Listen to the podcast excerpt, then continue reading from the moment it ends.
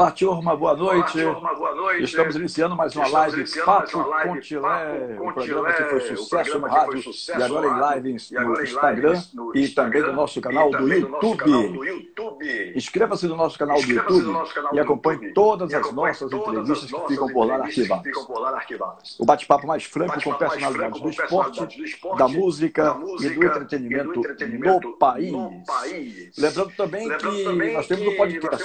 Para você que não tem como ver a imagem, você ouve o som no podcast, no Spotify, todas as, no Spotify, Spotify, todas as entrevistas que são levadas aqui, como live papo com Tilé. Hoje eu tenho um querido convidado, amigo de adolescência. Eu conheci essa figura, Francisco Assis Veiga Mastrilo, se eu não estiver enganado, estou puxando pela memória, não consultei nada. Isso aí é de memória mesmo. Jogava na base do esporte Vitória, devia ter mais ou menos uns 14, 16 anos por aí. E eu tinha, acho que 20 para 22, porque nossa diferença me parece que é de 6 anos. Eu fiz 60 e ele tem 54. Né? Então, eu o conheci na base do Vitória num momento muito difícil. Jogar no Vitória naquela época não era fácil, não. Ainda mais para um jovem que veio da ilha de Itaparica para começar a sua carreira né, num clube que não dava a menor condição, não, dava, não tinha estrutura nenhuma naquela época. Estamos falando do final dos anos 80 e início dos anos 90. Né? Muito bem, com muito prazer, com muita alegria. Meu querido titio, vou chamá-lo de titio, porque foi assim que eu fui acostumado a chamar Mastrilho quando ele estava na base do Vitória e eu começando no rádio e ele começando a carreira dele como jogador de futebol. Eu, como eu disse, para mim é uma emoção muito grande, porque é, é como se fosse laço de família. Né? É, a gente sempre teve uma ligação muito forte, de amizade verdadeira, sincera. E e por uma dessas ironias do destino, ultimamente a gente não vinha tendo muito contato. Mas tem um ditado que diz que as verdadeiras amizades, elas não se afastam, elas estão sempre guardadas pelo coração. Né? Então, é, essa, é uma das amizades do coração. Meu querido Mastrilho, boa noite, um prazer enorme ter aqui no nosso programa. Boa noite, Antônio Tilemon, mais conhecido como Tilé. Né?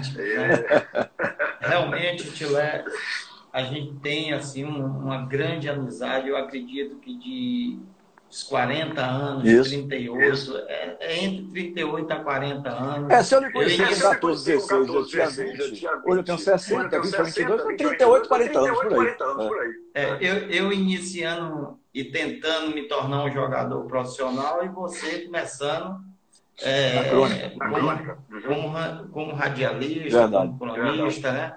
E foi um, uma fase muito boa, viu, Tilé? Foi algo maravilhoso. É, tive a oportunidade de, de conhecer você mais de perto, mas, por incrível que pareça, sua família já conhecia a minha família em Taparica. É, meus pais, é, meus veraneavam, pais em, Itaparica, principalmente a minha mãe, a minha né, mãe né, que né, a família era mais abastada, meu pai era um homem muito simples, muito simples. é, tinha vindo de família, de, é, de, alguns é, recursos, mas nem tanto, a minha mãe veio de uma barreira pela luz, até se transformar. numa campus de Levão Fonte. É, mas a minha mãe tinha mais condições, digamos assim, e ela veraneava em Itaparica e tal, e seus avós, salvo engano, né, já eram pessoas conhecidas lá de Itaparica e conheciam a família também também. família também. É, realmente, é, é, realmente é, é, um momento marcante, é um momento assim, apesar, Marcelo, de ter recebido uma notícia péssima agora à tarde. Agora tarde. O falecimento de um dos maiores conselheiros que o Esporte Clube Bahia já teve na sua história. Meu querido Jorge Maia. Uma figura humana extraordinária, um homem seríssimo, que através de uma ação que ele fez na justiça, ele conseguiu implantar a democracia no Esporte Clube Bahia. Mas eu estou tentando aqui me equilibrar emocionalmente para não misturar uma coisa com a outra, porque a tristeza tristeza, a tristeza da morte de Jorge, Jorge Maia, mas por outro lado a alegria de ter esse reencontro com você através desta live. Sim. Então siga, a gente então, a família se conheceu lá da ilha de Itaparica. Isso, já é, eu, eu fui descobrir isso depois que nós nos tornamos amigos, né? Exato. Porque eu passei a frequentar a tua casa lá aí perto. Ela eu morava no 2 de julho, 2 de julho você morava ali também perto. É. E aí nós nos conhecemos, foi assim uma amizade muito verdadeira, assim algo muito forte, até porque eu, eu muito jovem, é, com bastante dificuldade, quando eu vim da ilha de Itaparica para poder me tornar jogador de futebol no Vitória, como você disse no começo, Vitória não tinha estrutura nenhuma.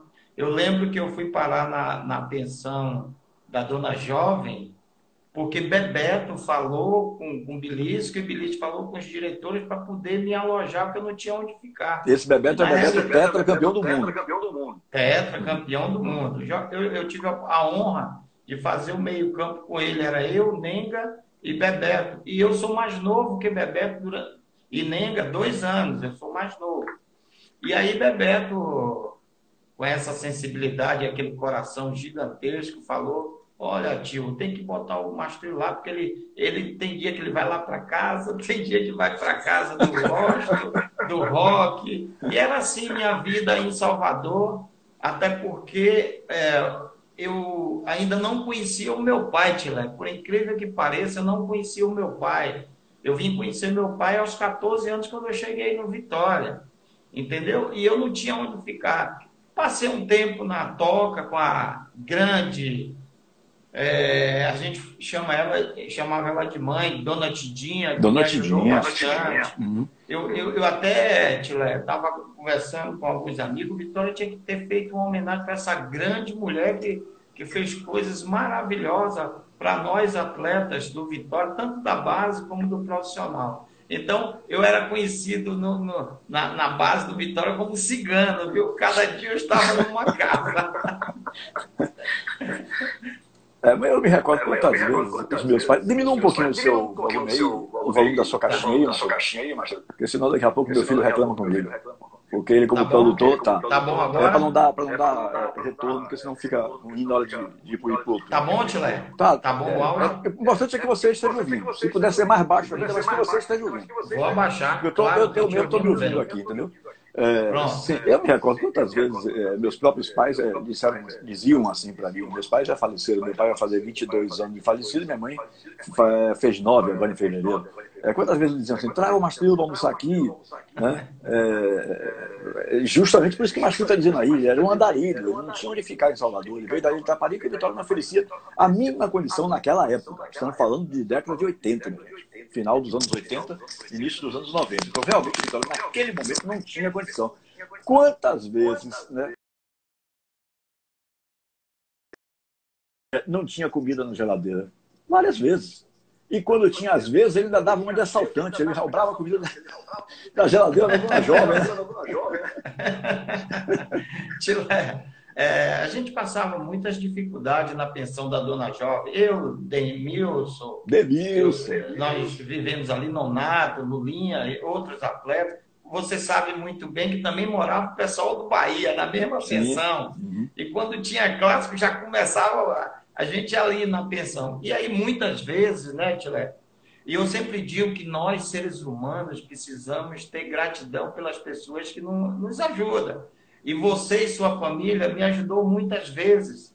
É, não só a minha, a Demilson também. A gente sempre ia lá. É, suas irmãs, pessoas maravilhosas, que eu tenho um carinho assim, como se fossem minhas irmãs de sangue. Quantas vezes você nos levou lá para a gente almoçar, bater aquele papo, né? Entendeu? Nós nos encontrávamos também no Baitacão, quando pra, é, eu, você, Demilson, Nonato, Lulinha, para bater aquele papo bacana. Tinha o pastel do dizer... Good Day, eu acho, aquela pastelaria ali que ficava na esquina, na rua Carlos Gomes. É do chinês. É, é, do outro lado tinha o braseiro. E, e, a gente muito jovem, né? Você também muito jovem. Eu acho que, assim, a minha história e a sua... É, tem muita tem, coisa em comum. Algo muito ligado, uhum. né? Você me, me deu muito conselho, eu era um pouco brigão eh, no início da minha carreira, um pouco não, muito. É. E você sempre me dava conselho. Era muito assim, expulso, tomava muito cartão vermelho.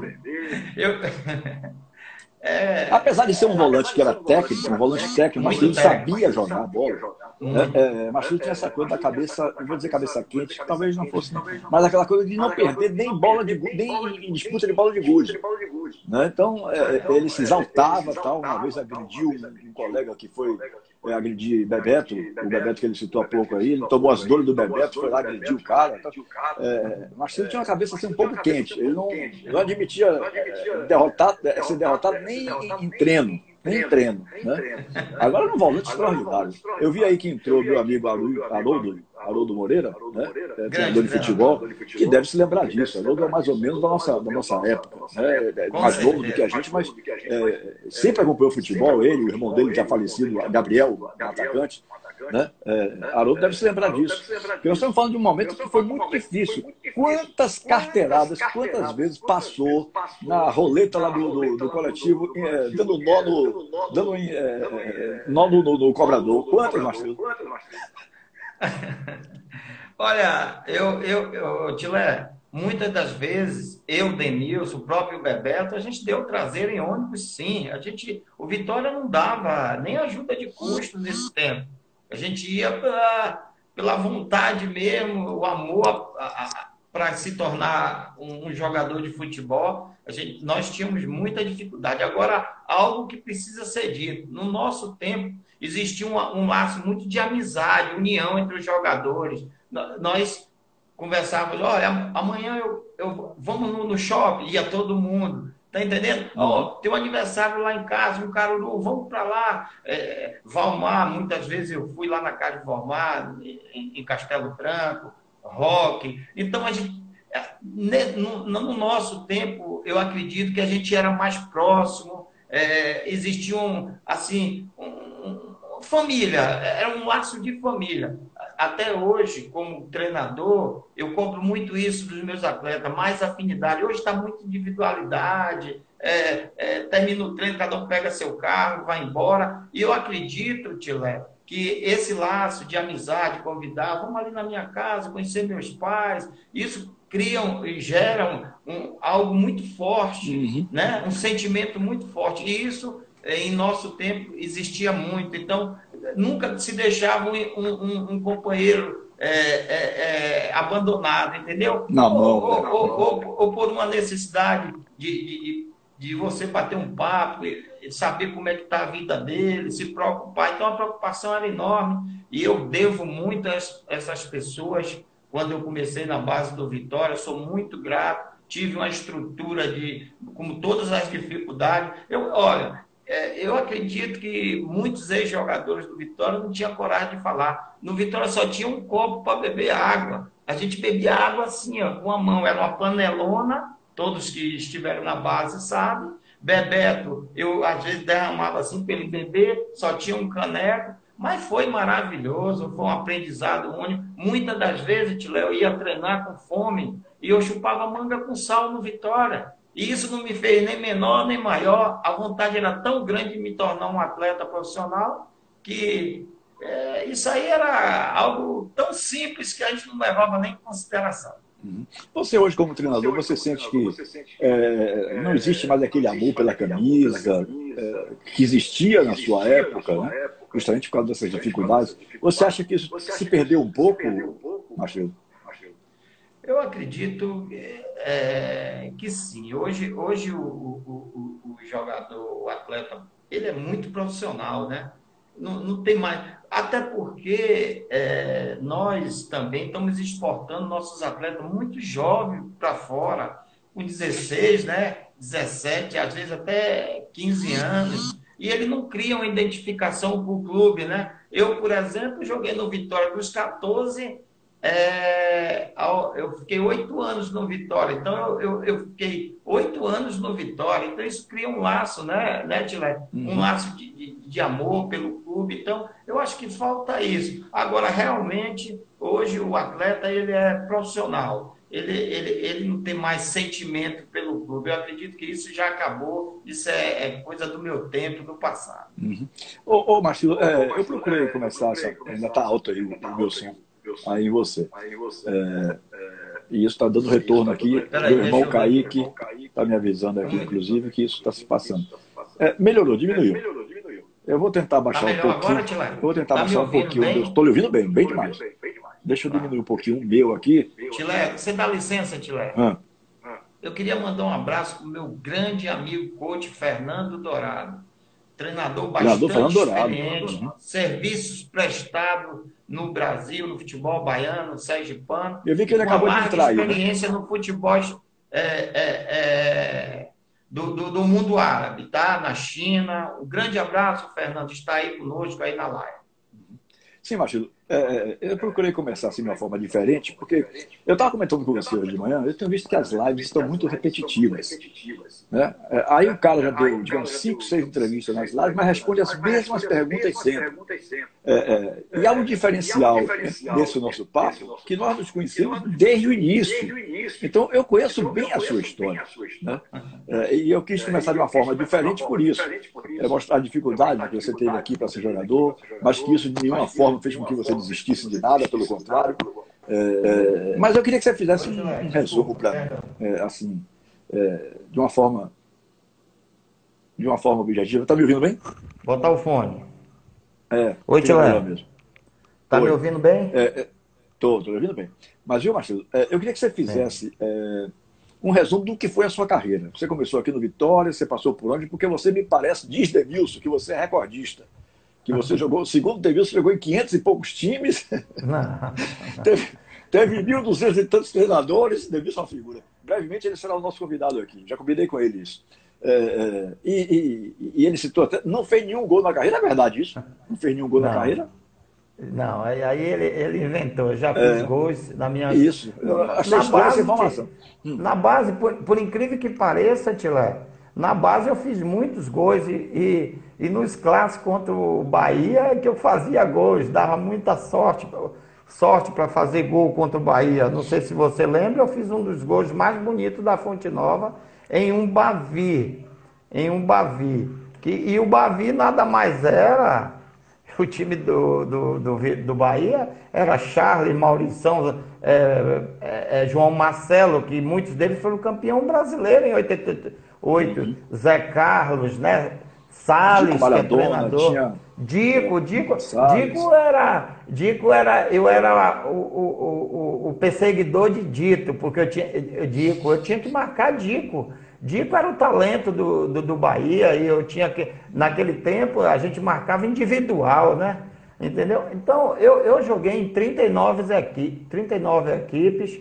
39. Nunca, é, nunca fui reserva, Tilé. Por incrível que pareça, nunca é, experimentei o banco, porque eu treinava muito, era um atleta de alto nível na preparação física.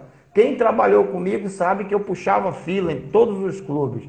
Eu, eu, eu imagino que muita gente fala que eu joguei em mais clubes, porque eu, em alguns clubes, Tilé, eu tive duas, três vezes. Entendeu? Uhum. Por exemplo, eu joguei no Ceará duas vezes. Uhum. Eu joguei no, no, no, no, no Galícia três vezes. Eu joguei no, no Juventude. Fui vendido, voltei mais três vezes. Então teve clubes que eu tive mais do que uma passagem. Mas é, é, na matemática é 39 equipes. Uhum. Você uma vez né, também marcou o Zico, não foi?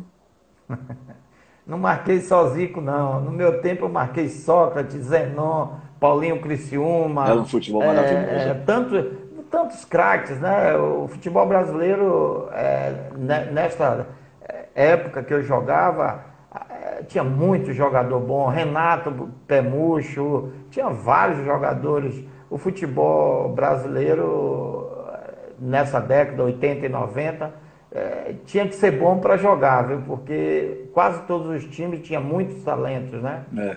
Até pouco tempo atrás, eu estava na Rádio Metrópole, Titio, e eu fazia o seguinte comentário. É, os times das décadas de 70, 80 de Bahia e Vitória, aqueles times hoje, aquela formação de, de, de times, é, esses jogadores todos seriam titulares no dia de hoje no Bahia e no Vitória atual. E os de hoje não amarravam nem a chuteira daquela época, da década de 80, né? É, final dos anos 70, a década de 80 toda, até, digamos assim, meados do, dos anos 90. É, é, os nossos times, o, o, Campeonato Baiano era um espetáculo. Você tinha times como Itabuna, que disputava ferro e fogo, Serrano, né, de Vitória da Conquista. Você tinha o Leônico aqui de Salvador, que fazia bons hum. times também, é, muito mais à base de jogadores experientes, mas fazia, né, jogadores veteranos e tal. É, é, tivemos bons times do Atlético de Alagoinhas, do Fluminense de Feira de Santana, nem se fala. Então, hoje a gente vê essa pobreza técnica no futebol. Realmente o futebol mudou muito da sua época de jogador para a sua época de hoje treinador, não?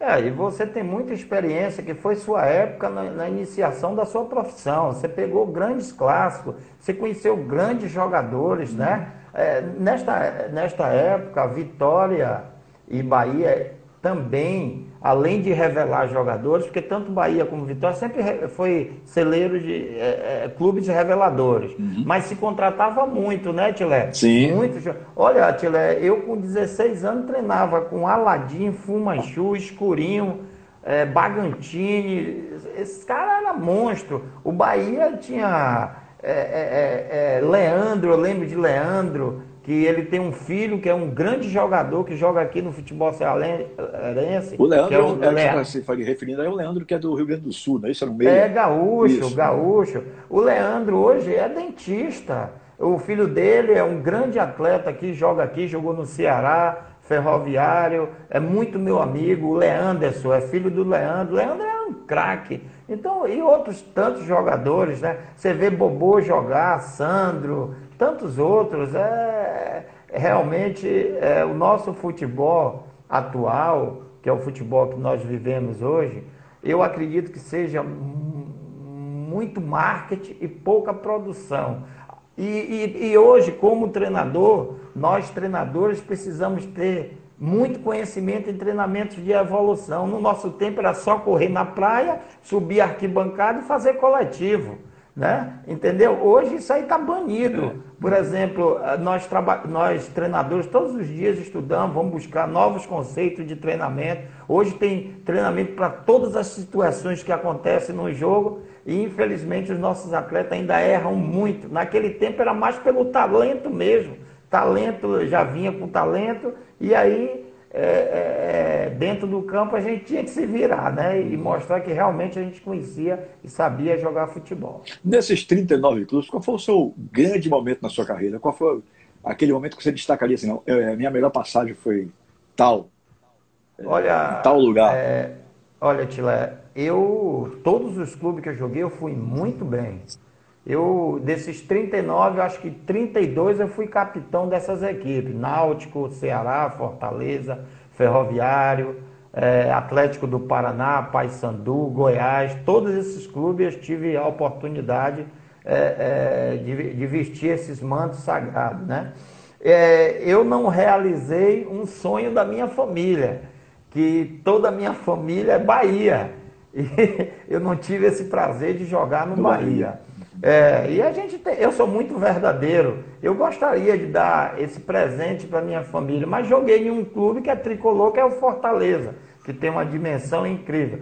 Eu, eu, eu passei um tempo assim espetacular. Eu, eu, eu tive bem nesses clubes, quase todos, graças a Deus.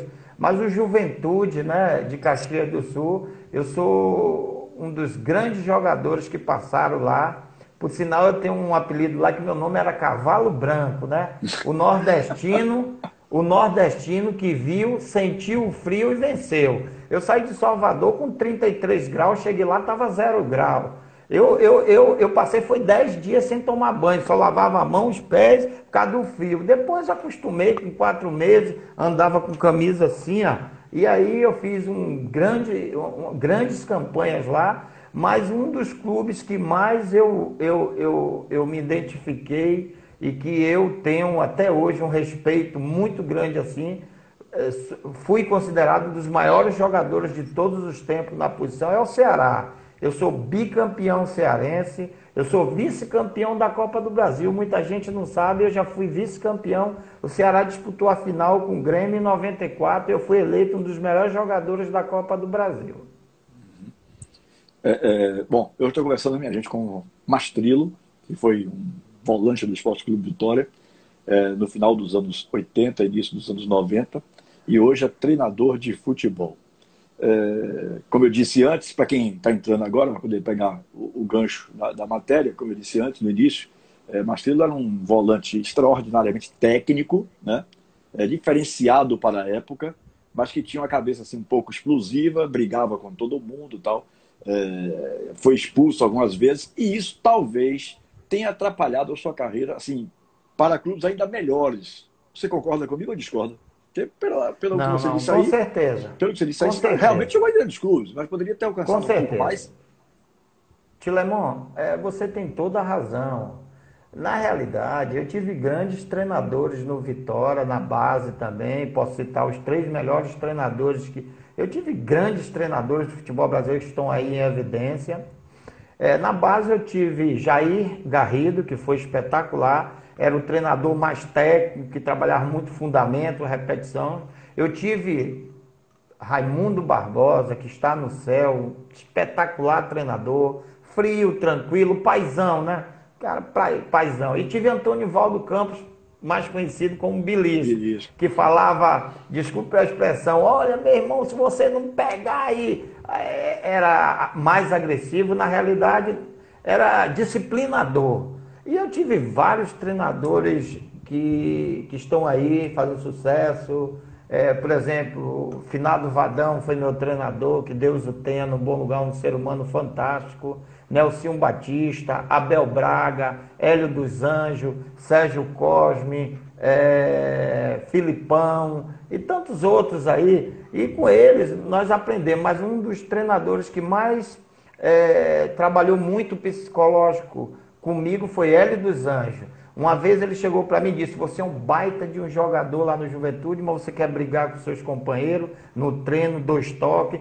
Pô, você vai se tornar um cara antipático. E aí ele foi me maldando, usando a psicologia. E eu devo muito a esse treinador. Que esse treinador foi o treinador que me corrigiu o meu maior defeito. Ele dizia: Você é para jogar em grandes clubes, jogar fora do Brasil, mas sua cabeça não deixa. Os outros, os outros treinadores foram importantes para mim, mas eu, eu era expulso, aí não trabalhava a psicologia comigo, e aí eu, eu voltava a cometer esses erros, eu mesmo criava essa situação. Eu lembro que eu era um dos melhores jogadores do Vitória em 86, o Bigu teve uma infelicidade, uma fratura, só tinha 20 anos, tá? Entrei no time, não saí mais, e vinha fazendo um sucesso. No jogo contra o Guarani, eu fui expulso com 5 minutos de jogo, lá no Brinco de Ouro, Abel Braga ficou louco me xingou todo e, e aí cobrou e eu não, me tirou do time. Mas eu, eu acredito que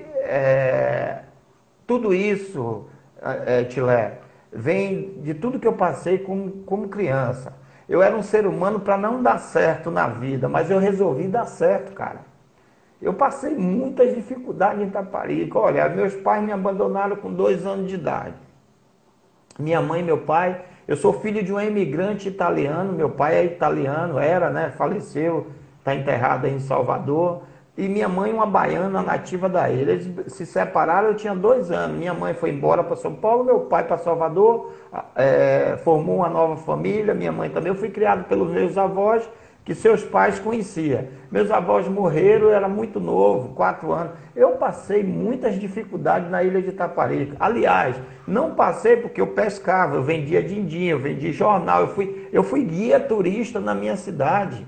Eu era guia turista em Itaparica. Aí, quando aos 14 anos, resolvi tentar sorte para Salvador fazer um teste, passei. Mas eu, eu passei muitas necessidades, eu dormi, é, eu, eu, fui criado pelos meus dois irmãos mais velhos, eles trabalhavam no grande hotel, almoçavam, fazia tudo lá e eu. Eu tinha que me virar. Agora eu sou grato ao povo de Itaparica. Muitos me levavam para casa, me davam almoço, mas eu sempre fui um cara que disse: eu vou dar certo, eu vou dar certo, eu não vou dar errado. Eu nunca, eu nunca fui envolvido com nada. Você conhece a minha história, que você é meu amigo que quando eu era adolescente, é pré-adolescente. Uhum. Eu conheço você. Eu sou. Eu, eu, eu tô. Hoje eu estou realizando meu sonho de estar aqui contigo, cara, sem demagogia. Eu gosto muito de você como meu irmão mais velho.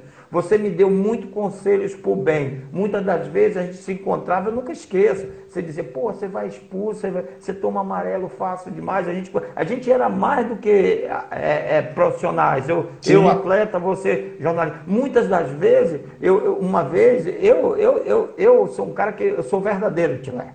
Eu fui proibido de ter amizade sua. Ah, então, é, é aquele dirigente do Vitória, exatamente. Pô, é. Os dirigentes do Vitória queriam que eu não fosse seu amigo. Sabe o que eu disse para eles? Olha, amigos eu escolho, eu vou, eu vou cumprir minhas obrigações no Vitória. Porque falavam que você era um radialista e eu era um atleta, nós poderíamos ser amigos. Olha a nossa amizade aqui, 40 anos depois. Você sabe de todos, todos, todas as coisas que eu passei, a gente eh, conversava muito e eu sou grato a você, sou grato a meus companheiros da base, Rock, Nenga, Bebeto, Adelmo, Bado, tantos que, que me ajudaram, Osto, tantos, tantos. É. Eu acho que. Essa filosofia aí, esse tipo de pensamento, é, o próprio Maracajá tinha. Maracajá também não queria que ninguém fosse ligado a, é, do elenco do Bahia, fosse ligado a qualquer pessoa da imprensa não podia ter amizade com ninguém da imprensa, porque eles achavam, é, o raciocínio era mais ou menos igual, de Maracajá. Eu não me recordo quem foi que lhe disse isso no Vitória. É, eu, eu, lembrava do nome, mas hoje eu não lembro. Mas eles achavam o seguinte: porra, esse cara vai chegar, vai dar as notícias tudo com prioridade, é, os jogadores vão contar para ele as coisas que acontecem aqui dentro. Tal. Então eles tentavam evitar uma aproximação de alguém é, do time, dos clubes, Bahia e Vitória. A filosofia era quase que semelhante é, com alguém de imprensa porque achavam que essa pessoa seria privilegiada das informações. Ora, minha gente, é, é, é eu tive grandes, tenho grandes amigos, eu tenho, tenho hoje, Mastrelo, uns 30 jogadores aí. Quem está na live aí sabe disso, tem muita gente na live que sabe disso, Kaique Cordeiro, Rafael Fraga, que são meus amigos e irmãos, é, que me chamam de pai até hoje. Teve uma época que meu filho disse assim, mas meu pai não é possível, você só tem um filho e você tem 30 que me chamam de pai. Graças a Deus, porque isso mostra que eu, eu, agia de uma forma correta com as pessoas. Porque ninguém vai chamar uma outra de pai sem que tenha uma consideração, um laço mais forte. Com ninguém. Certeza. Né? Então a nossa amizade oh. é, veio realmente lá do seu início e do meu início. Nós começamos praticamente juntos. Eu com 20 anos, você com 14, 15, chegando no Vitória. Eu me lembro também que Queria... tinha um goleiro, que hoje é treinador de goleiro, chamado é, Itamar Ferreira. Ferreira é, era um fortão, né? É, era um goleiro assim alto e tal. É, que foi outro tipo, mais ou menos, de exemplo desse aí. Entendeu? É, é, os dirigentes ficavam preocupados. Poxa, você é muito amigo de Tilemon. No Maracajá, no Bahia. Tentou uma vez impedir Gilson Gênio, meu amigo e irmão que faleceu há pouco tempo. É, é, porque Gilson Gênio disse assim um dia para Maracajá: Paulo, doutor Paulo, eu não vou jogar domingo se meu contrato não for renovado. Correto? Correto, porque a lei era assim na época. Então, o senhor faça um favor, não quero discutir contrato, não acerte com o Tilemon. Maracajá não entendeu nada. Porra, acerta o Tilemão, Tilemão o quê para poder acertar o contrato? Não existia esse negócio de procurador ainda. É, não existia. É, isso aí é de 90 e poucos Era cá. novidade, né? Era novidade, era novidade. Quem tinha procurador na época, no Brasil, e que isso se tornou famoso, era Bebeto Gama, Bebeto tetracampeão do mundo. Que tinha um cidadão do Piauí, salvo engano, José, não sei das quantas, não sei nem se é vivo ainda. É, e esse cara foi é, o procurador de Bebeto na tumultuada saída de Bebeto, acho que do Flamengo para o Vasco ou do Vasco para o Flamengo, não me recordo bem qual foi é, a ordem correta aí. Né? Então, isso se tornou uma coisa assim. Quando eu ouvi aquilo, eu digo, rapaz, eu com as amizades que eu tenho, eu acho que eu vou dar para ser procurador. Eu acho, que, eu acho que eu tenho esse perfil exatamente é, de ser procurador de jogadores. Foi assim que eu comecei, amadoristicamente, né? tratando dos assuntos de Charles, campeão brasileiro de 88 pelo Bahia, é, de Gilson Gênio, e eu sei que depois, veja como são as coisas, história puxa história. Eu sei que depois, é, na sexta-feira, era o último dia para Gilson Gênio renovar o contrato, era um bavi decisivo do Campeonato Baiano, ia ser decisão do título no domingo. Se não renovasse, não podia jogar, porque a lei daquela época era assim. Né? Então, é, é, é, Maracajá me chama, a gente acerta tudo, ficou todo, tudo acertado, o contrato, tal, o Gilson ficou feliz da vida com as coisas que foram acertadas. Tal. E aí vai, tem, é, Gilson assina as pressas naquela sede antiga da rua Carlos Gomes, no edifício Saga, terceiro andar, que era a sede central do Bahia. Gilson vai, assina os contratos, dá entrada na federação, ficou legalizado, porque ele já era inscrito pelo clube, não tinha problema, só precisava era renovar mesmo. E aí Gilson vai e faz o gol do título no domingo. Maracajá tinha uma mania de ligar para as pessoas seis horas da manhã. Ele, ele, ele dormia oito e meia, nove horas da noite, acordava cinco, cinco e pouco, seis horas já estava no telefone falando. Aí um belo dia, ele, é, um belo dia não, nesse dia, né, segunda-feira seguinte ao, ao, ao título, como se fosse ontem o Bahia tinha ganho o título, hoje, seis da manhã ele me liga. Seu Tilemon, por favor, vá na uhum. sede do Bahia hoje às nove horas. Eu, para quê, presidente? Não, não vou antecipar nada. Vá na sede do Bahia hoje às nove horas da manhã. Eu, tá certo, estarei lá. Quando eu chego lá, ele abre um pacote. Estava ele, Orlando Aragão na sala, Orlando saiu da sala para me deixar sós com ele. Ele abre um pacote, as faixas de campeão baiano, todas prontas, todas, eram 40, 50 faixas. Ele pegou uma faixa, ao amigo grato, um abraço de Paulo Maracanã, e botou a faixa de campeão. Imagina. O campeão tinha sido justo, olha eu. né? Para você ver como são as coisas do futebol, né? as histórias do futebol. É. Tilé, ah. tem tanta gente aí é, compartilhando conosco. Eu queria mandar um abraço pro Dito Bahia, jogou comigo. Grande figura, grande figura. Dito. É, queria mandar um abraço para. O pai dele, seu Expedito, né? Seu Expedito. Mandar um abraço para Carlinhos Brito, filho de Ninha, que também hoje é um grande cantor aí da Bahia. Morou comigo, é meio que um filho. Japinha e tantos outros que Japinha, estão aí. Nosso querido japonês, que foi é, é jogava... e jogou no Redenção. Ele, ele disse que eu jogava muito, quem jogava era ele. Entendeu? Mandar um abraço para todos que estão tá nos seguindo. Realmente, Tilé, é, naquela, naquele tempo não existia procurador, não existia o, o, o agenciador, né? Isso era uma novidade. É, e realmente, como eu estava te falando, eu digo que eu tive a melhor escola do Brasil, que foi aí onde eu iniciei no Vitória da Bahia, conhecer todas essas pessoas que de alguma forma fazem parte da minha história porque me ajudaram a chegar até onde eu cheguei. Como, como jogador, eu, eu realizei o meu sonho. Eu, eu, eu ganhei tudo que disputei. É, eu até estava falando hoje com, com o Sérgio Alves, que é um grande treinador aqui também no estado. Sérgio Alves foi meu companheiro do bicampeonato, do vice do Brasil, e depois eu fui treinador dele. Eu, eu fui treinador dele. Esse Denilson é brincadeira. Você, duas... você tomava muita caneta.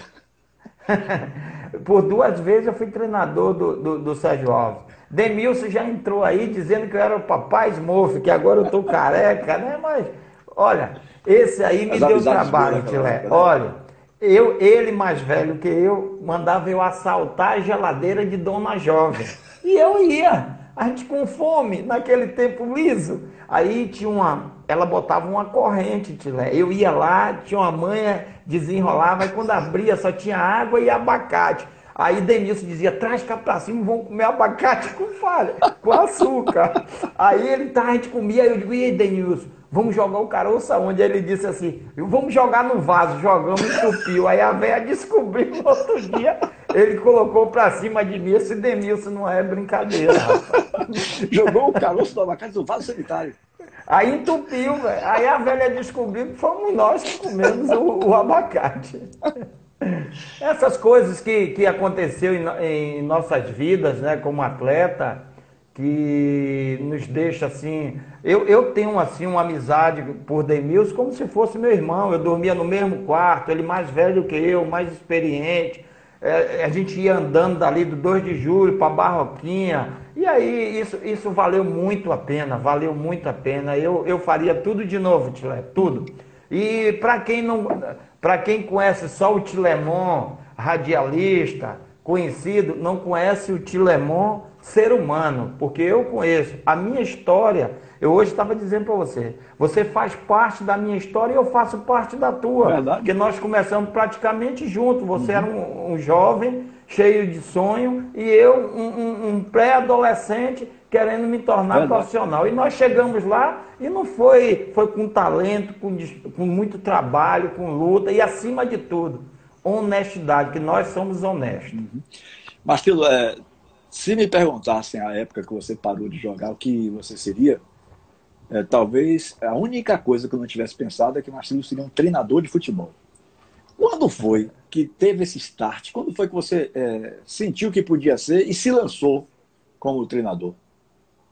Olha, Tilé, é, quando eu estava é, já na fase descendo a ladeira, como nós falamos, atleta, né, já indo para as equipes menores, eu sempre indicava amigos meus para os clubes, ia no treinador, olha, contrato o Tilemon, contrato o Haroldo, Demil, são bons e tal. E aí eu, os treinadores diziam, ó, oh, você vai ser treinador. E eu sempre fui um jogador obediente taticamente. Então eu, eu, eu, eu, eu tudo. E eu observava muito meus treinadores. Eu, eu sempre era muito focado nas palestras. Então eu taticamente eu assimilava muito bem. Então aí eu comecei a indicar jogadores ainda quando jogava, né? E resolvi parar. Eu disse, é, eu vou tentar a sorte. Não é fácil. Não existe sorte para treinador, ele precisa trabalhar muito, ah, é, é, a estrada é longa, é, muitas situações adversas, mas é prazeroso é, hoje, como treinador, poder passar toda a minha experiência para os meus atletas. Eu sou, eu graças a Deus sou um treinador disciplinador, mas eu sou flexível. Ao mesmo tempo, eu digo que eu sou pai e padrasto. Na hora que tem que chegar junto, a gente chega.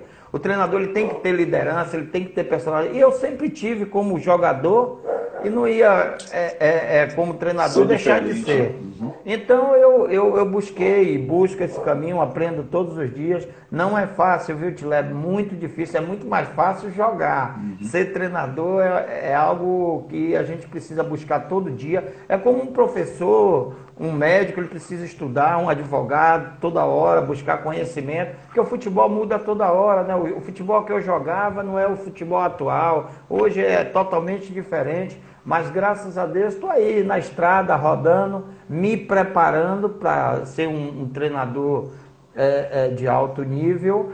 O meu currículo como atleta não, não, não, não vai dizer nada para mim como, como treinador, eu, eu, eu, eu, entendo que isso já é passado, eu não sou mais atleta, eu sou um treinador de futebol. Agora posso lhe garantir, eu sou um pouco durão, disciplinador, mas todos os atletas que trabalham comigo gostam de mim porque eu sou verdadeiro. O que eu tenho que falar, eu falo. Eu, eu, eu sempre digo que o bom treinador é aquele que fala a verdade para os seus atletas. Eu acredito nisso. Uhum. Qual foi o seu primeiro clube como treinador? Olha, eu comecei aonde eu comecei a jogar na ilha de Taparica. Eu dirigi uma, uma, uma, escolinha de futebol do professor Brasil, chama Escolinha do São Lourenço. Comecei lá, parei de jogar em 2002 com o título no Acre. Eu joguei no Rio Branco do Acre, fui campeão e parei de jogar. E aí me pedia ele, não, eu ia lá treinar com os meninos ainda, ele dizia, pô, deu treino. Aí eu comecei a dar treino o Jorge Brasil, que era o treinador, que é meu grande amigo, bem mais velho que eu, disse: Você tem tudo para ser um treinador. E aí, de lá eu tentei em Salvador, mas as portas todas fechadas. Não é assim. Não, eu, eu sempre falo para os ex-atletas, ou os atletas que estão perto de parar: não pensa que você vai parar, uma porta vai se abrir e você vai ser treinador. No meio de um milhão aparece um. E acontece, mas você tem que ralar muito. Aí eu vim para o Ceará, eu tive em 2000 eu tive uma perca muito grande, que foi minha filha, né, cara? 14 anos, faleceu aí em Salvador. E quero aqui agradecer Alberto Legalé, esse grande mestre, que foi o, o, o, o, momento mais difícil da minha vida. Eu precisei de emprego, ele me deu no Camaçari. Foi meu treinador, eu sou grato a ele, sempre falo com ele.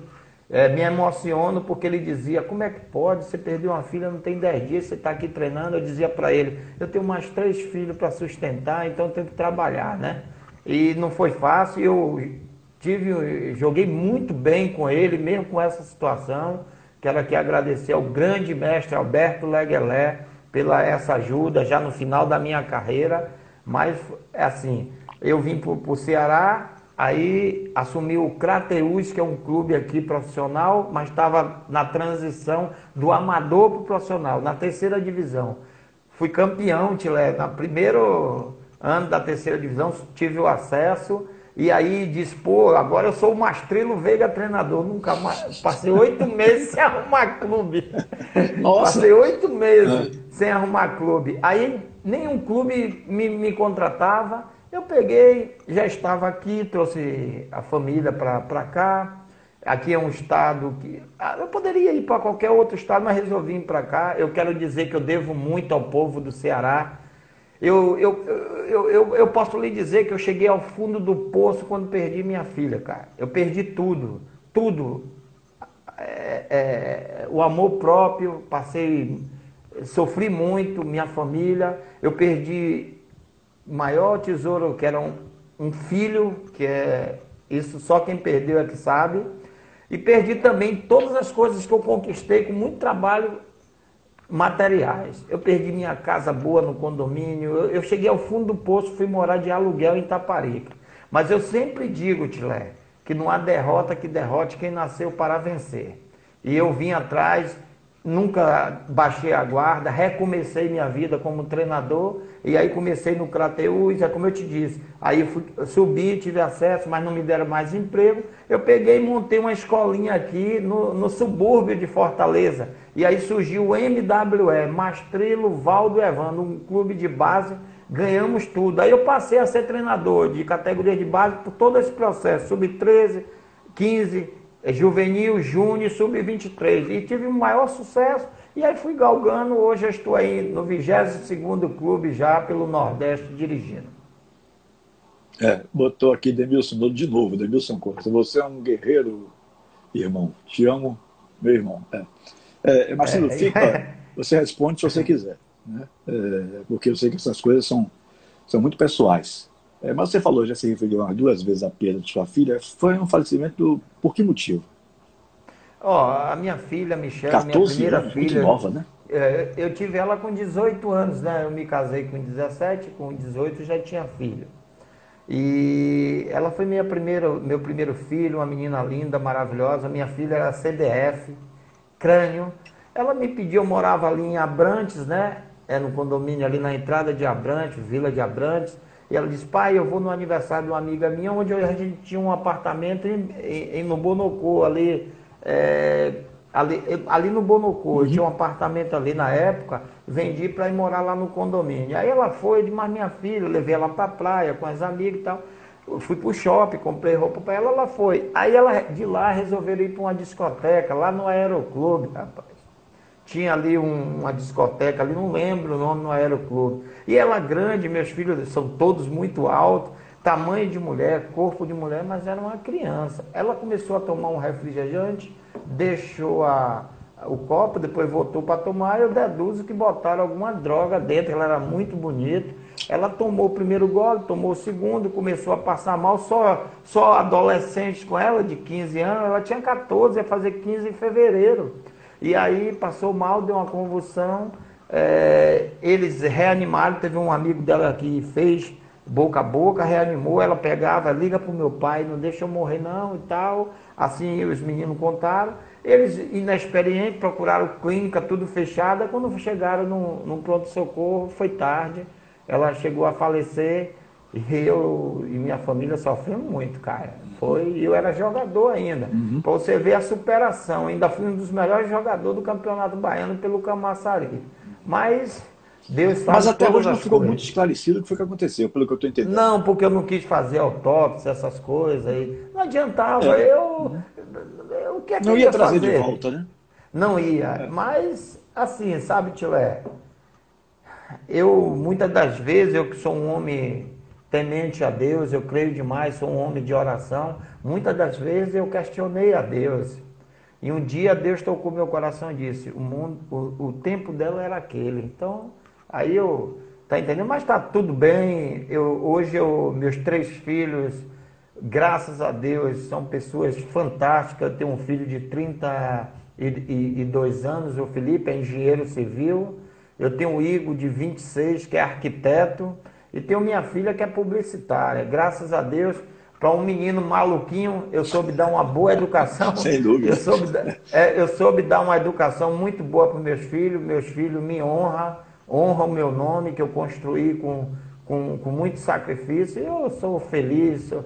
E outra coisa, Tilé, eu sempre fui bom amigo, eu sempre ajudei muita gente. E assim, quem nasce para ser servido, para servir, será servido. É, nós somos assim, você tem uma história parecida comigo.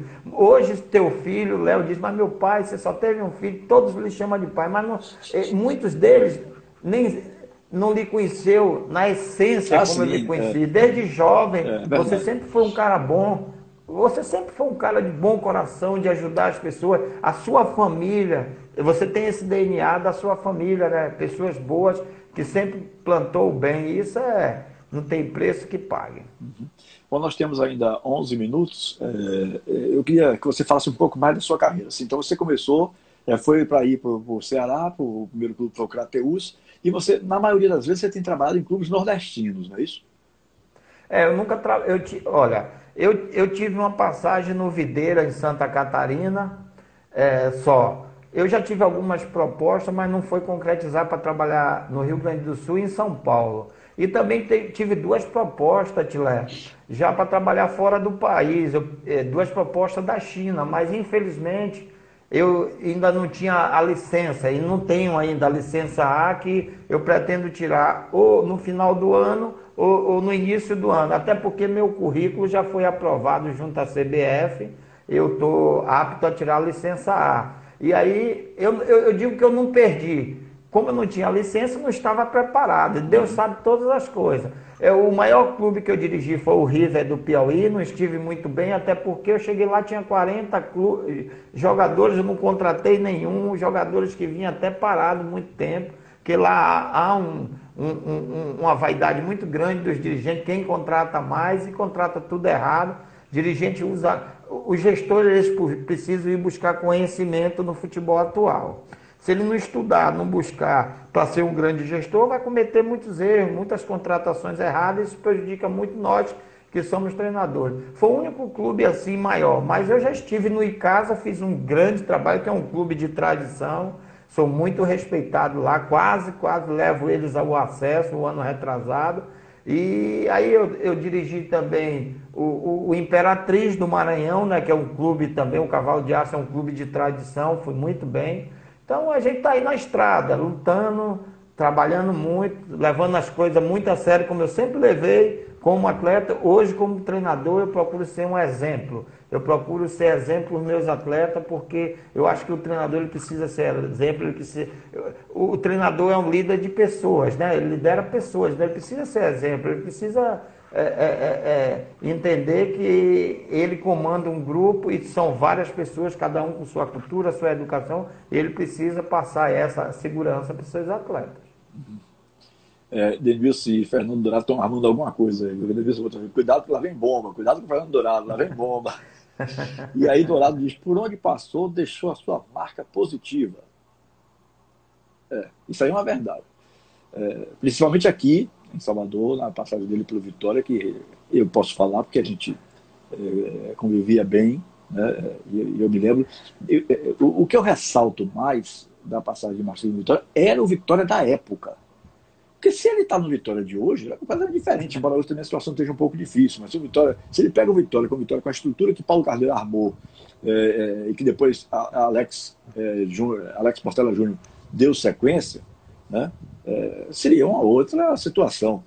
Mas, mas você, você pegar um Vitória naquela época, na final dos anos 80, início dos anos 90, onde não tinha, como você bem falou aí, Macho, não tinha nem é, é, copo para se tomar água, era na mão. Botar água na mão para poder beber água depois do treino. Né? Você sabe disso, Tilé. Você sabe. Era uma situação realmente você muito acompanhava toda a nossa história, né? E Sim. às vezes, né, Telé? Uhum. Ô, Tilé, desculpa.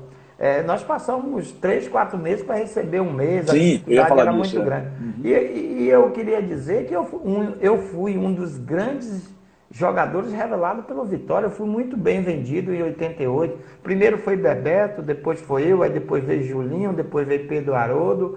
Ah, eu, eu falo dessa geração, uhum. teve outras uhum. gerações fantásticas, Jorge Fraga, Cezinha, é, é, Valmar e tantos outros. Agora eu falo que dos jogadores que que, que foi, foram formados no Vitória, que foram assim, for, saíram para ganhar o mundo, foram os três, eu, Bebeto e Pedro Haroldo, que ganhamos o mundo assim, com, com, com, com conquistas fantásticas, porque você sair de um Vitória, você, você, você jogar em um Atlético do Paraná, num Goiás, no Náutico, é, Juventude, Caxias, Sport Boys do Peru, é, Rio Ave em Portugal, é, é belenense, é para poucos. Então nós fomos numa época que não se valorizava muito a prata da casa e, e, e o mercado de jogadores era muito pequeno, né, né Tilé? Você sabe muito bem. É, sem dúvida. É, é, é, aquela época era uma situação completamente diferente da época de hoje. Não tenha, não tenha dúvida quanto a isso. Né? É, hoje seria fácil, talvez. É, como eu falei antes aqui, os jogadores da época de vocês, todos hoje, não é exagero nenhum, não, todos hoje seriam titulares dos times de Bahia e Vitória. E os titulares de hoje eu não sei se seriam reservas dos times daquela época. Eu, eu um dia disse isso na metrópole, é, teve uns dois ou três que se retaram comigo aí, ah, exagero, não sei o que, não é bem assim. Era. Era. Era assim Tilé, mesmo. Tilé, você tem experiência e conhecimento para falar isso. Porque você viveu essa época, toda. É. Vivenciou, você tem essa experiência. Denilson está falando que nós demos muitas traseiras em ônibus. É, você já contou essa história? Ô, é, não perturbe não, deixa é, eu contar a história, olha, chegando no final. E, e, sabe de uma coisa, Tilé? Depois do treino com fome, a gente juntava para comprar uma tubaína e comp comprar aquelas binárias é, de pão ali na ponte do Barradão para a gente comer para chegar até. Rapaz, foi fantástico, foi uma, uma, uma experiência única. Realmente, Tilé, você tem razão de, de, de, falar tudo isso. Você viu grandes craques jogar aí na Fonte Nova pelo Brasil inteiro, né?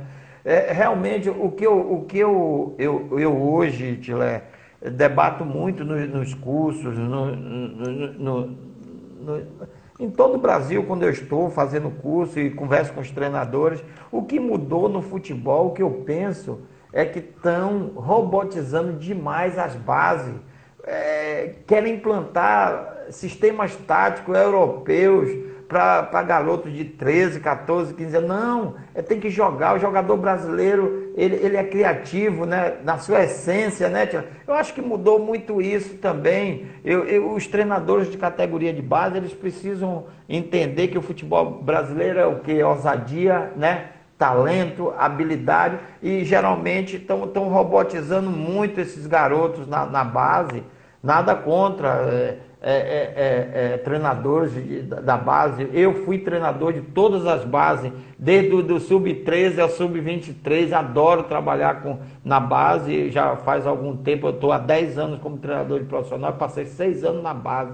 Mas estão robotizando demais. Eu, eu converso muito com os treinadores pô, tira a característica dos jogadores jovens. Tele, é, é, Tilé, jogador jovem tem que jogar, tem que brincar, tem que ser criativo. Futebol brasileiro é isso, então é isso que eu penso. Então, a, a, o nível técnico caiu por isso. Eu acredito muito nisso, porque o Brasil sempre vai ser um celeiro de craques. Existe, é, você vai em todos os bairros, é, é, você vê garotos com talento a minha intenção era justamente essa, era conversar um pouco diferente com você, como eu estava te dizendo. Fazer uma live Muito com bom. você, com o Denilson, de duas horas, só quem tem, desculpe, conhecimento da carreira de vocês. Porque senão fica um com negócio é, maçudo, é. É, né?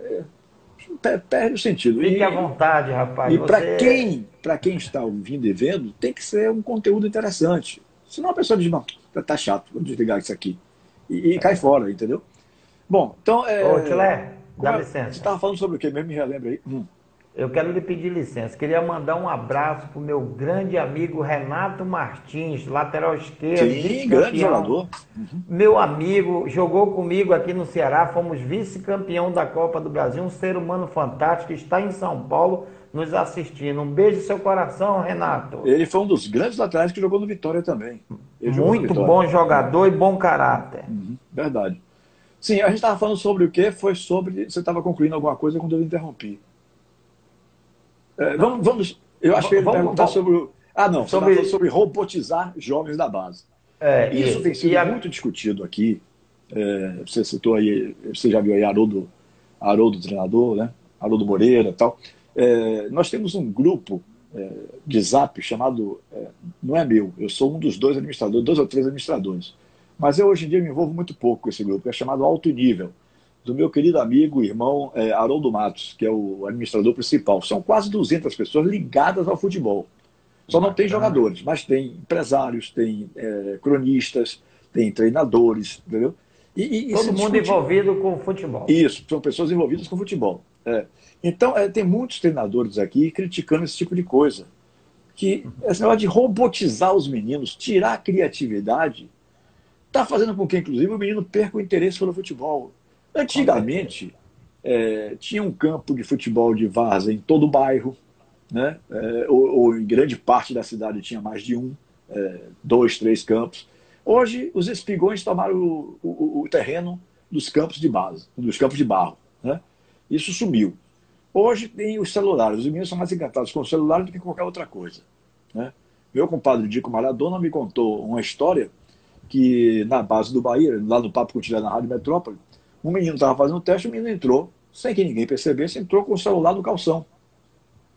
E aí, quando a bola começou a rolar o treinamento, o menino, tchá, tchá, tchá, selfie para lá e para cá, selfie. Aí digo, ô oh, meu filho, tirar selfie aqui agora. Não, professor, para mostrar a minha família depois que eu estava aqui também. É aquela coisa do, do menino que não está tão ligado no que está fazendo, né? Está vivendo aquela empolgação daquele momento ali e tal, mas, bom, ele tinha que estar tá muito mais voltado para o interesse dele de ser aprovado. Né? Então, é, é, é, depois as crianças também perdem para as drogas. Né? Então, é, esse é um assunto muito complexo. Eu queria ouvir a sua opinião de um modo geral, mas é um assunto complexo. É, é quais as razões, as causas que, que o jovem esteja deixando o interesse pelo futebol? gente, é o seguinte, não, não, são todos, claro, não vou generalizar.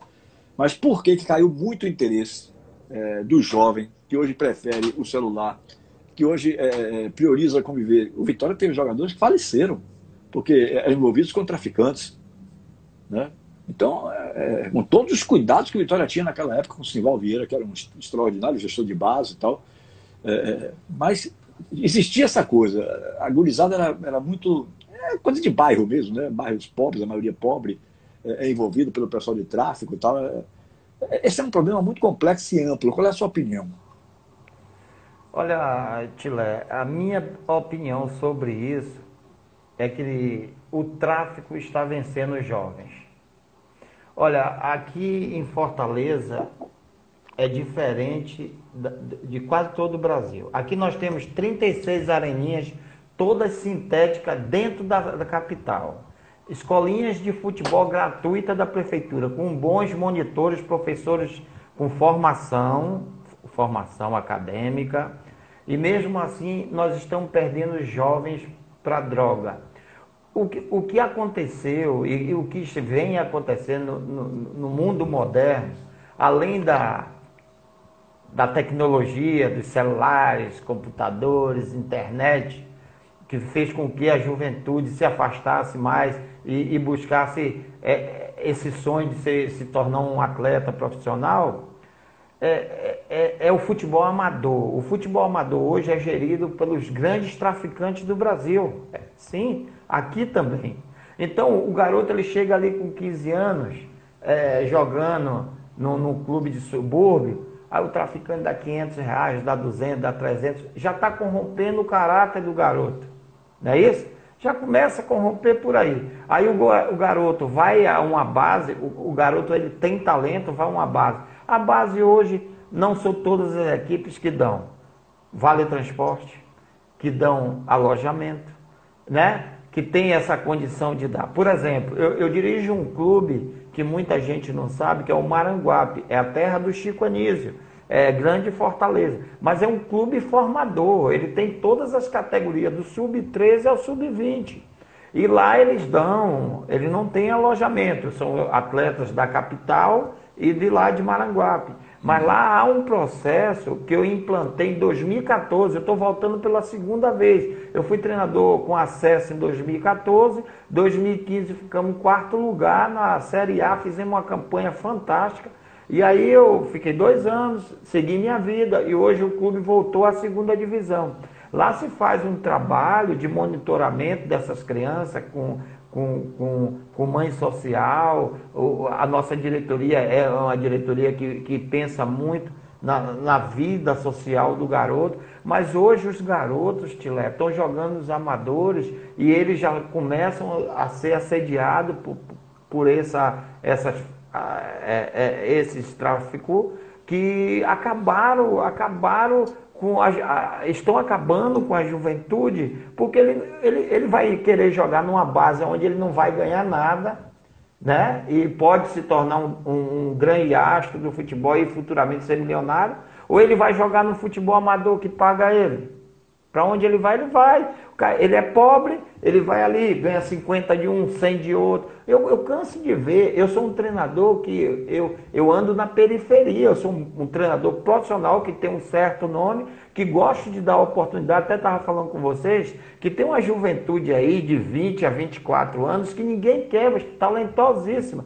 Mas esses adolescentes de 14, 15, 16 já estão já sendo massacrado pelo dinheiro do tráfico e eles não têm mais interesse também de jogar em categoria de base.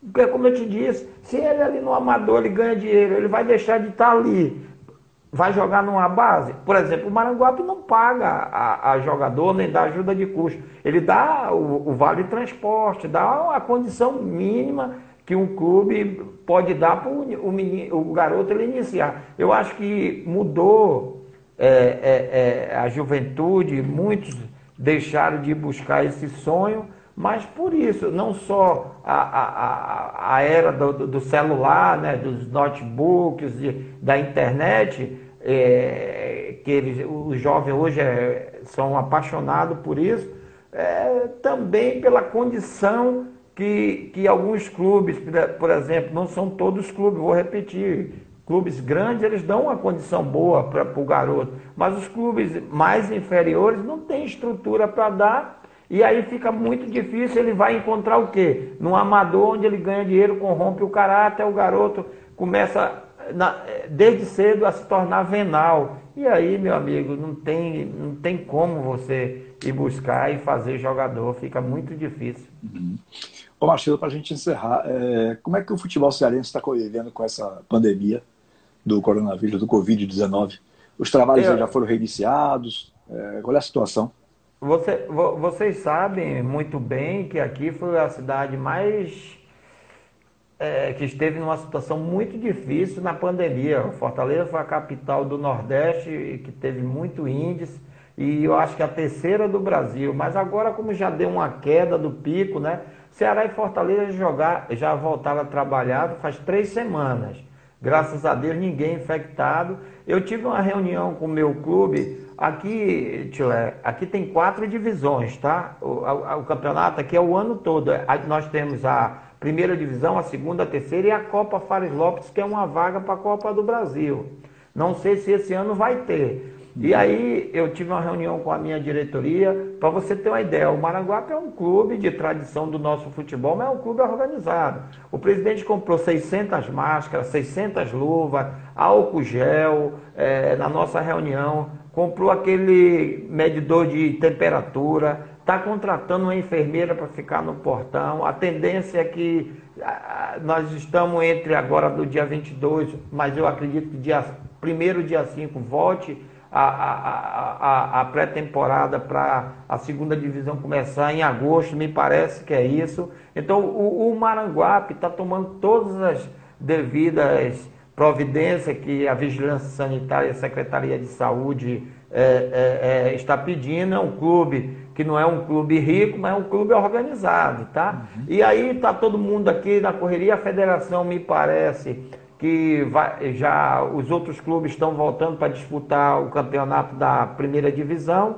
terminar, ter mais três jogos da fase, depois quadrangular final. Eu acredito que isso vai acontecer. E a gente que trabalha com futebol, não, todos os treinadores, preparadores físicos, mordomos, massagistas, auxiliares técnicos, que são pais de família, né, Tilé? Nós estamos pedindo a Deus que, que, que, que volte o futebol, até porque é complicado, é, é difícil, nós estamos passando um momento muito difícil. A, a gente tem que pensar que a vida é muito mais importante, né, Tilé? A vida está acima de qualquer coisa, mas é, o futebol é, ele precisa voltar assim e aqui tá, tá, tá encaminhando para voltar, viu, Tilé? Os clubes, os dois clubes grandes já voltaram, vai voltar agora a partir de segunda-feira todos os clubes que estão na primeira divisão a voltar a treinar.